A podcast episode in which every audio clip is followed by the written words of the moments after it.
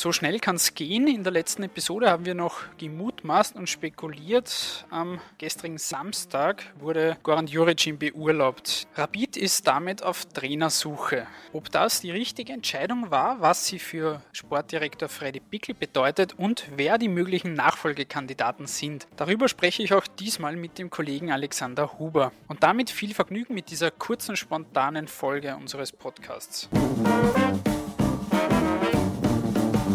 Der Kuriersport Podcast. Ein wenig Sport für zwischendurch von und mit der Kuriersportredaktion und Moderator Stefan Berndl. Hallo Alex, wir zwei wieder mal. Das letzte Mal haben wir noch darüber gesprochen, was wäre wenn. Und jetzt ist es soweit, Goran Juricin ist beurlaubt worden, ist nicht mehr Trainer von Rapid. Das 0 zu 2 gegen St. Pölten war jetzt doch des Guten zu viel. Bevor wir auf das Ganze eingehen, lass uns kurz anhören, wie Rapid Sportdirektor Freddy Pickel die Entscheidung bei der Pressekonferenz nach dem Spiel zusammenfasste.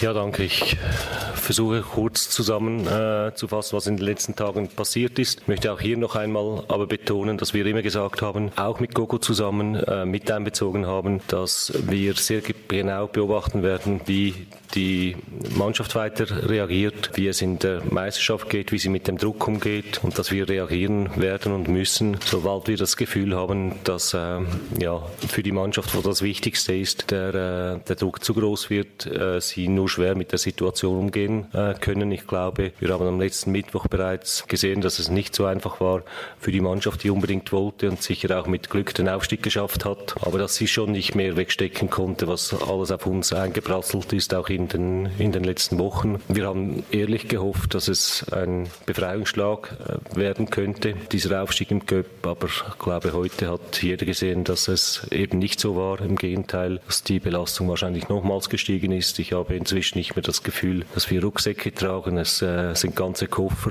äh, die wir mit auf den Platz schleppen, die wir, äh, wo wir nicht geschafft haben, gemeinsam nicht geschafft haben, diese in den, in den Kabinen zu lassen. Und daher heute nach dem Schlusspfiff, denke ich, äh, war es eine schnelle Angelegenheit, auch mit Gogo selbst, der genau gewusst hat, was, was eigentlich, äh, wie es geht, dass auch er gesagt hat, völliges Verständnis. Ich hätte auch mit euch gesprochen. Es muss jetzt etwas passieren. Wir müssen auch irgendwo die, die Mannschaft schützen, natürlich den Verein auch äh, schützen. Es wird ganz schwierig für uns in der Meisterschaft, haben wir uns selber eingebrockt. Äh, kann der Trainer, muss ich nochmals betonen, überhaupt nicht viel dafür. Wir haben ein klares Ziel an, äh, ausgegeben mit der Qualifikation für die Gruppenphase Europa. Äh, wir mussten leider wegen äh, diversen Verletzungen immer wieder auf Spiele verzichten, haben die dann eher dann rausgelassen, auch in der Meisterschaft, weil eben dieses erste Ziel erreicht werden wollte. So ist das eine oder andere Resultat hat noch nicht gestimmt in der Meisterschaft. Und nochmals, das hat der Trainer mitgetragen, äh, großartig mitgetragen und nicht auf sich selber geschaut. Auch für das danke ich ihm herzlich, weil er wirklich den, den Verein mitgetragen hat und alles immer für diesen Verein und auch für die Mannschaft äh, getan hat. Und ich glaube, es war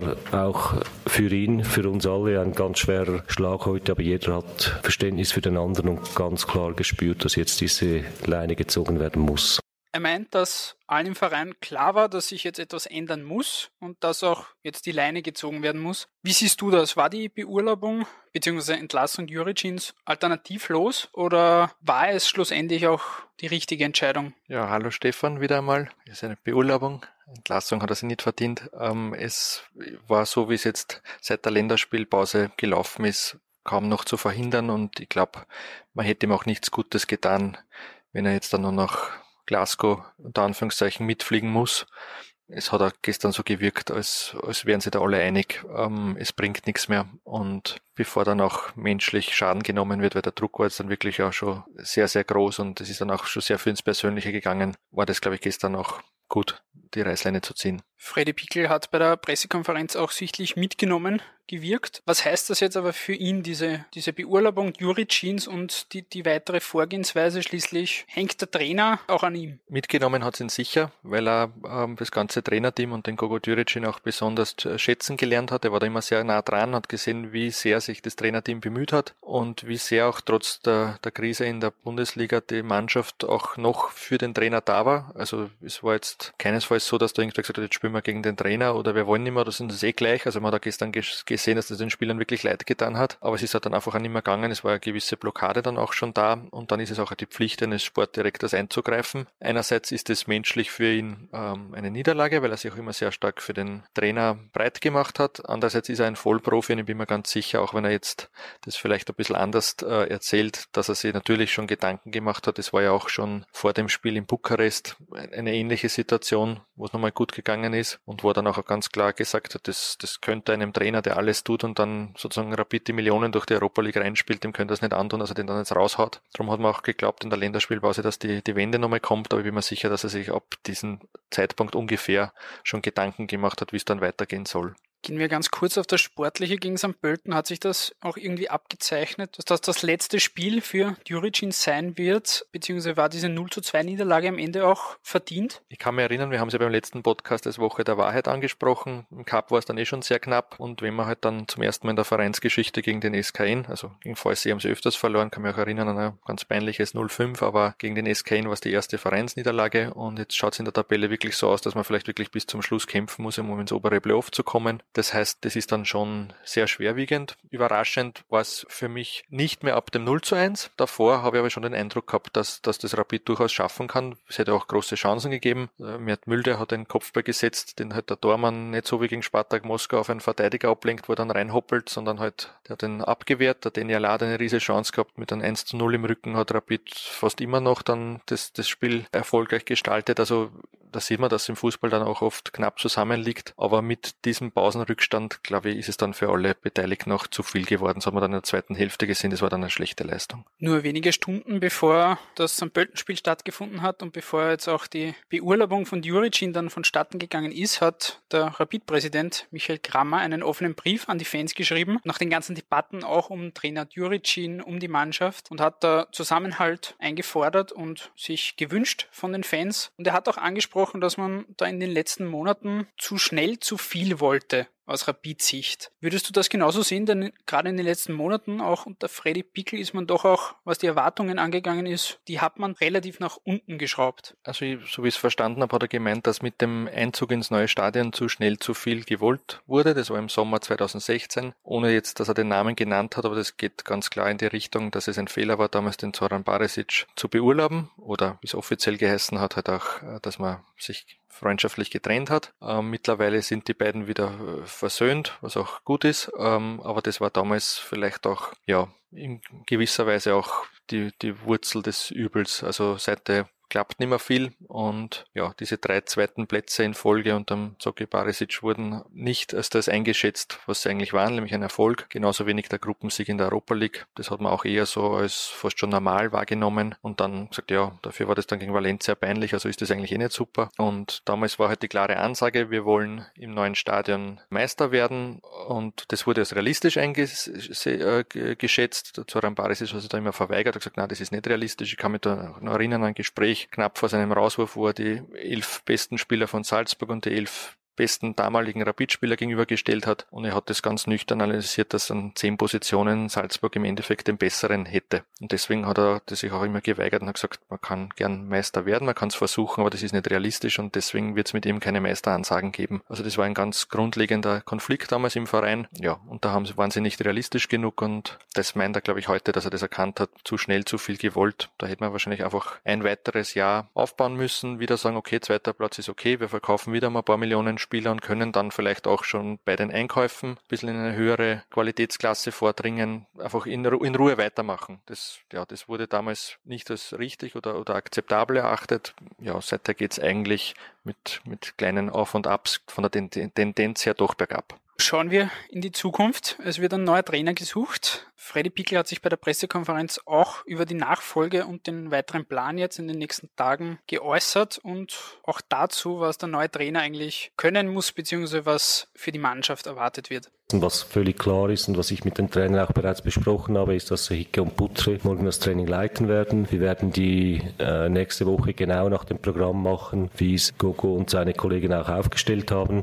Sprich, am Montag wird, äh, wird frei sein für die Spieler. Äh, zudem ist die Präsidiumssitzung Sitzung. Dort werden wir das äh, zusammen besprechen, wie wir weitergehen. Ich gehe nicht davon aus, dass vor Mittwoch äh, oder Dienstag irgendetwas passiert. Ich bin ganz sicher, dass vor äh, Dienstag nicht irgendetwas passiert. Und ich werde ganz bestimmt äh, ähm, meine Gedanken, die man dazu macht oder ges Gespräche, die, die man dann andenkt, zuerst mit dem Präsidium besprechen, bevor ich zur Presse gehe. Und auch da habe ich schon im, im Kopf, welches Profil das diese, diese Mannschaft braucht. Es ist eine doch sehr intelligente und sensible Mannschaft. Also könnt ihr euch selber die eine oder andere Sache zusammenzählen. Aber ich möchte auch nicht schon zu viel sagen, weil ich weiß dann ganz genau, dass die Spekulationen losgehen. Und darum bitte versteht auch, wenn ich, wenn ich mir, mich hier nicht zu weit hinauslassen möchte, ich möchte das wirklich ganz klar zuerst im Präsidium am Montag besprechen. Du hast in deinem Artikel am heutigen Sonntag einige Namen aufgezählt. Ich verlinke euch den in der Beschreibung. Da sind etwa auch Zoran Barisic, Peter Stöger, Andreas Herzog oder Peter Bakult dabei, die aktuell alle nicht in Frage kommen. Viel interessanter ist da schon ein Didi Küber, der eben jetzt mitverantwortlich war, dass die Amtszeit von Goran Juricin beendet worden ist. Oder auch Oliver Glasner. Was spricht für oder gegen diese beiden Kandidaten, beziehungsweise wie realistisch wäre es, dass die möglicherweise bald bei Rapid auflaufen? So einfach geht da momentan gar nichts. Der Didi Küber hat einen Vertrag ohne Ausstiegsklausel, das heißt, es wäre eine sehr teure Angelegenheit, weil St. Pölten durchaus zu Recht sagt, hätte ihn früher genommen, dann hätte ihn gratis gekriegt. Jetzt nur halt um wirklich eine ordentliche Summe. Beim Oliver Glasner ist unser letzter Wissensstand, dass es tatsächlich eine Ausstiegsklausel gibt, aber ja, der Jürgen Werner ist ein, ein Vollprofi, der ewig lang im Geschäft ist. Da kann es durchaus sein, dass das so formuliert ist, dass man da auch nicht so